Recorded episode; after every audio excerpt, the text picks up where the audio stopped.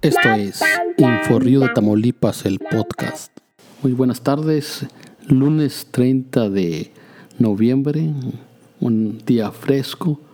Este, soy su amigo Juan Montserrat y esta es la información. Suman 12.000 migrantes deportados de Estados Unidos por Reynosa. El coordinador regional del Instituto Tamaulipeco para el Migrante, Ricardo Calderón Macías, reveló que la ciudad de Reynosa ya recibe este año 12.000 migrantes expulsados a México por el gobierno de los Estados Unidos. Pese al número, dijo que la estadística es menor comparada a años anteriores, pues este año Reynosa recibió por más de tres meses migrantes que Estados Unidos debió haber repatriado a la ciudad de Matamoros. En el caso de los conacionales repatriados por esta frontera, es muy importante resaltar que eh, desde el mes de abril al mes de septiembre atendimos de forma continua la repatriación proveniente de centros de detención y cárceles federales. Esta repatriación comúnmente o, habitualmente en los meses anteriores le tocaba un mes a Matamoros y un mes a Reynosa. Este, más sin embargo, bueno, esta repatriación, según los números que, que tenemos, que ya rebasamos los 12 mil conacionales por esta frontera, bajaron en comparación con los años anteriores, dado que tuvimos la repatriación continua, o sea que esto quiere decir que tuvimos la repatriación de Matamoros sumada a la de, a la de Reynosa, y en años anteriores teníamos esos mismos 12 mil, pero con un mes y un mes no. Entonces es un número este, que si bien es cierto es similar al de años anteriores, pero tiene una tendencia a la baja de pues, prácticamente el 50%. Eh, a partir del, del mes de octubre se suponía que se iba a normalizar. Eh, terminamos septiembre, octubre Matamoros, tuvimos repatriación solamente un día de noviembre y se regresó a la ciudad de Matamoros. Y hasta ahorita la información que se tiene es que continuará por la vecina ciudad de Matamoros hasta el próximo año. Bueno, en el, tema del, de la... Seguimos trabajando bajo la instrucción del gobernador, el licenciado Francisco García Cabeza de Vaca, en la contención y evitar la propagación del COVID. Desde el mes de abril se instaló una logística en coordinación con el Instituto Nacional de Migración y el COEPRIS y se asignó personal médico al Instituto Tamaulipeco para los Migrantes para brindarle esa asistencia médica a los conacionales deportados y en ese mismo sentido eh, detectar casos, como el caso que, muy conocido en el mes de abril, que detectamos el primer caso de, de un migrante este, que traía síntomas del COVID y que posteriormente fue declarado portador del mismo. Y con estas acciones que se mantienen, este, estamos buscando contener el ingreso del COVID a nuestro estado y hacia todo el país, dado que nuestros conacionales no solamente llegan a Reynosa, no llegan a Reynosa, sino que somos un puente de paso, ¿no? Entonces van a diferentes estados y, y se están aplicando las medidas para que el personal médico y el personal de COEPRIS pues puedan detectar los casos y darles la, atención a tiempo y obviamente canalizarlo con, el hospital que le corresponde. Restauranteros al borde de la quiebra. Empresarios del ramo restaurantero lanzaron un llamado de auxilio a los tres niveles de gobierno. Manifestaron que están al borde del colapso económico y solo ven más restricciones para su operatividad este fin de año. El empresario gastronómico Carlos Augusto González reveló que desde que inició la pandemia tuvo que cerrar tres negocios y para no despedir empleados los acomodó en otros negocios. Pero las restricciones de venta de horarios lo están poniendo en riesgo de un cierre definitivo. Hemos pedido que sentarnos a lo mejor con, con, con, las autoridades para ver de qué forma nos, nos pueden ayudar. No pedimos que nos regalen, pero sí crear las circunstancias para poder salir adelante, ¿no? Eh, ahorita, pues apoyo no ha habido, no ha habido, cada quien nos estamos rascando con nuestras, con nuestras propias uñas y sabemos que, que, a lo mejor no van a venir a darnos dinero, pero el impacto que está causando el, COVID nos está afectando mucho al grado que pues, estamos perdiendo empleos. O sea, tenemos que empezar a, recortar en cuestión de, de, por ejemplo, los cierres. Ahorita acaba de salir un decreto que nos pide cerremos a las nueve y media de la, de la noche, el cual pues sí nos tiene que afectar, ¿no? Este, entendemos y, nosotros solicitábamos que fuéramos parte de la comisión de, de, salud, no porque sepamos a lo mejor de salud, sino sabemos del tema restaurantero y somos los que vivimos el día a día y, podemos tener la película ¿no? de, cómo lo vivimos. Entonces creemos que al cerrarnos una hora antes, pues no hace la diferencia. Esa es la, realidad, no hace la diferencia porque nuestros restaurantes no están abarrotados, tenemos un manual que se llama eh, Mesa Segura, que lo estamos cumpliendo, se cumple con todos los protocolos que nos está pidiendo la CUEPRIS, este, y en ese sentido la Canirac siempre nos ha, nos ha apoyado bien. Siempre. ¿Y el gobierno ha sido recíproco con ustedes respecto a flexibilizar los pagos del SAT, de, del INS, del Infonavit, de... Fíjate que ahorita, ahorita, viene, ahorita viene un tema muy importante porque ya es cierre de año, en enero tenemos que empezar a renovar todas las licencias. Este, viene licencia de alcoholes, eh, protección civil, ambiente, un sinfín de, de, licencias que, nos gusta cumplir año con año. Este, y fíjate que ahí es lo que eh, traemos un tema con la Cámara de, pedirles un acercamiento con las autoridades para ver de qué manera nos pueden ayudar hacernos descuentos, buscar la forma de cómo ponernos de acuerdo, porque si bien es cierto en el tema de alcoholes, para citarles un ejemplo, llevamos desde abril prácticamente que la licencia de alcoholes pues no, no, no la estamos utilizando. ¿Por qué? Porque nos restringe la venta de alcohol, etcétera, ¿no? Entonces, son licencias caras eh, que, por ejemplo, para un restaurante anda entre 35 mil pesos y para un restaurante bar son alrededor de 56 mil pesos. Entonces sí es, nos va a pegar fuerte, nos va a pegar fuerte para el, próximo año. Este, y pues esperemos nos puedan, nos puedan escuchar, ¿no? Y, llegar a la mejor perdido, eh, ustedes aquí? ¿Perdón? ¿Cuánto ha perdido? Pues mira, yo llevo tres restaurantes cerrados. Tres restaurantes cerrados este, a raíz de la pandemia, así es. A raíz de la pandemia. en, en la economía tuya? En mi economía, no, olvídate. Yo creo de un 100%, yo prácticamente ahorita estamos sobreviviendo nada más para los empleados. Gracias a Dios, eh, eh, hasta ahorita, okay, los que ya cerraron, pues ni modo, traté de acomodar a los empleados que tenía en, otros negocios, este, y pues para poder sobrellevar, ¿no? Entonces, yo ahorita no he corrido nadie, eh, porque no soy de esa mentalidad, pero prácticamente estamos nada más sobreviviendo, sobreviviendo ramo restaurantero está sufriendo los estragos de lo que es la pandemia. Indicó hoy el, empresario gastronómico que, eh, que apenas sacan para sacar los sueldos y el cierre de año viene el pago de licencias, alcoholes, protección civil y medio ambiente, que esto los está dejando casi literal en, la quiebra. Eh, ojalá que el gobierno federal, estatal, apoyen al, al empresario de la franja fronteriza porque se las están viendo muy negra. Por otra parte, en materia de salud, el IMSS 270 de Reynosa recibe dos cápsulas para pacientes de COVID-19. Dentro de las peticiones que han hecho por parte de las instituciones médicas y asociaciones civiles, este lunes entregaron dos cápsulas para trasladar a pacientes con COVID al director del Hospital Regional del Seguro Social 270. Estas fueron entregadas por el director de CICADET, Orlando Aguilera, al directivo del Hospital IMSS 270. Licenciado Orlando Aguilera, soy director de CICADE, Centro de Incubación, Capacitación y Desarrollo de Empresas de Reynosa. ¿El motivo de su presencia? Sí, el motivo es eh, eh, por medio de la Fundación Nivelas de Esperanza, a través de su directora eh, Guerrero, eh, hubo un acercamiento y un pedido de, del apoyo de unas cápsulas de transportación de pacientes con COVID-19. ya se habían entregado, creo, unas cápsulas aquí, pero la verdad no tuvieron el rendimiento se ocupaba.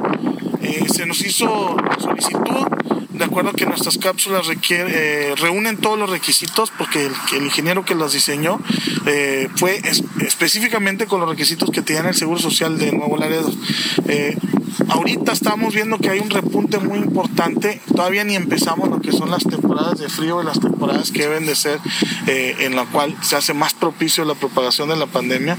Eh, y por eso se anticipó el doctor eh, y las personas que tuvieron acercamiento para hacer la solicitud para estar bien preparados. en, en pláticas con el mismo director nos contó que llegó un momento que tenían hasta 45 cuerpos en los pasillos, tenían, sobrepasaban todas las, las posibilidades y lo que era más importante, no tiene una forma cómo estar transportando entre ala y ala y la recepción por medio de las ambulancias. Entonces, en lugar de estar haciendo un beneficio, estaban propagando en un momento dado un poquito más la, la, enfermedad y en esta ocasión quiere estar mejor preparado, por eso nos hizo la, la solicitud. Son dos cápsulas eh, que en esta ocasión vamos a hacer la entrega. Estas dos van a ser para el Hospital 270, pero también vamos a tratar de donar para lo que es la, la Clínica 33 y la, y la Clínica 15 del Seguro Social. Eh, es para simplemente para apoyar el transporte, porque ellos no reciben, ellos reciben, pero canalizan hacia aquí al 270. Y para finalizar, en el ámbito nacional, Anaya llama a López Gatel y critica el manejo de la pandemia del COVID-19. En su video semanal, Ricardo Anaya llama a Lambiscón al subsecretario de Salud, Hugo López Gatel, y critica el mal manejo de la pandemia del COVID en la administración de Andrés Manuel López Obrador. Ricardo Anaya señaló que en México, en comparación con otros países, no se tomó en serio el tema de la pandemia del coronavirus y ello provocó daños económicos. El panista ofreció datos de otros países sobre el control de la pandemia, como en Corea, donde solo han registrado 500 muertos en comparación con los 100.000 reportados en México. El manejo de la pandemia por parte del gobierno ha sido criminal. Y lo más grave es que los engaños siguen. Ahora te quieren hacer creer que solo hay de dos sopas. O nos guardamos todos para detener la pandemia, o abrimos la economía, pero con el riesgo de contagiarnos. ¿Sabías que en Taiwán con 25 millones de habitantes y siendo país vecino de China donde empezó la pandemia, han muerto solo 7 personas. En Nueva Zelanda han muerto solo 25 y en ambos casos las economías están totalmente abiertas. Los niños van a la escuela, la gente va a trabajar, al cine, a conciertos, a eventos deportivos, se reúnen con sus familias, los abuelitos pueden abrazar a sus nietos. La diferencia es que desde el principio tomaron muy en serio la pandemia. Hicieron obligatorio el uso del cubrebocas, hicieron pruebas en forma masiva, rastrearon contagios, forzaron a que quienes venían de otros países hicieran cuarentena, hicieron todo lo que este gobierno no hizo. Primero nos dijeron que no pasaba nada. Hay que abrazarse, no pasa nada y... Acuérdate que también nos dijeron que el peor, peor escenario lo llamaron escenario catastrófico, era que murieran 60 mil personas. Pues oficialmente ya van más de 100 mil, pero el propio gobierno ha tenido que reconocer que en realidad son más de 200 mil. A ver, es cierto que la pandemia no es culpa del gobierno y que está golpeando a todos los países. El problema es que este gobierno te pidió que hicieras tu parte quedándote en casa y cerrando tu negocio o faltando a tu trabajo. Tú hiciste un gran esfuerzo y tu esfuerzo casi no sirvió de nada. ¿Sabes por qué? Porque el gobierno no hizo la parte que le tocaba. El gobierno debió aprovechar este tiempo para comprar pruebas, para asegurarse de que todo aquel que necesitara una prueba se la pudiera hacer gratis. Ahora eso es carísimo, pues sí, pero te aseguro que parar toda la economía es infinitamente más caro para todos. Y prefirieron no hacer pruebas para que no se supiera el tamaño del problema, para engañarte con el cuento de que íbamos muy bien y que la epidemia estaba domada. Vamos eh, bien, ya se domó la pandemia, ya se alejó el riesgo. Tú hiciste tu parte pero el gobierno no hizo lo que le tocaba. Llevamos más de 100 mil fallecidos, cuando en Corea, un país con 51 millones de habitantes, ¿cuántas personas han muerto? Alrededor de 500.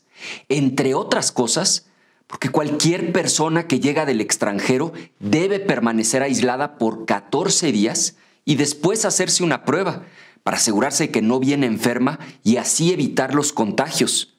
Eso tampoco lo hizo el gobierno de López Obrador.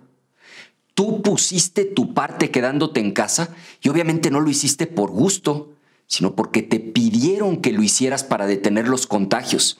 Es más, hasta seguiste pagando tus impuestos. Pero el gobierno otra vez no hizo lo que le tocaba. ¿Tú sabes que en Perú le dieron cuatro mil pesos al mes a todos los trabajadores que tuvieron que quedarse en casa? En Chile le dieron 80 mil pesos a los pequeños negocios, como peluquerías, misceláneas o incluso préstamos, que no van a tener que pagar si el dinero se usó para pagar el sueldo de los empleados. Y a ver que no nos vengan con la mentira de que en México no hay dinero, porque bien que lo están tirando en los caprichos del presidente, como la refinería de dos bocas o el tren Maya. O sea, para las necedades sí hay dinero, ¿verdad? Tú hiciste tu parte guardando sana distancia, usando el cubrebocas, quedándote en casa, cerrando tu negocio. Pero el gobierno fue ni siquiera para hablarte con la verdad. En otros países alertaron a la gente sobre la gravedad de esta enfermedad. Aquí nos dijeron puras mentiras. Primero que no pasaba nada y que había que abrazarse. Luego, que los expertos no recomendaban usar el cubrebocas. Hazme el favor no me pongo el cubrebocas porque no eh, me lo recomienda este Hugo. Y lo peor, al tal Hugo, ni más ni menos que el principal funcionario encargado de contener esta brutal pandemia, solo le importa quedar bien con su jefe. O sea, su lambisconería llegó a este extremo. La fuerza del presidente es moral no es una fuerza de contagio. Ahora resulta que la fuerza moral del presidente es tal que él no contagia. O sea, ¿no es esto una locura? Y fíjate, si tú trabajas en un hospital, sabes que el personal de salud ha hecho hasta lo imposible por salvar vidas, trabajando literalmente hasta el agotamiento. Han hecho más de lo que les tocaba. Pero otra vez, el gobierno no ha sido ni siquiera para darles el equipo de protección que necesitan. ¿Te acuerdas de estas batas, cubrebocas y equipo que los gobiernos estatales tuvieron que regresar por ser de pésima calidad? A ver, esto es una tragedia. México es el país de todo el mundo donde más personal médico se ha muerto, porque las condiciones en que el gobierno los tiene trabajando son verdaderamente criminales. Hoy queda claro que la ineptitud mata.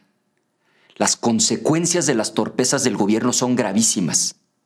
Somos también el país de todo el mundo al que se le muere más gente con contagios confirmados. Hoy miles de familias mexicanas están de luto por la pérdida de un ser querido. Ven todos los días ese lugar vacío en su mesa.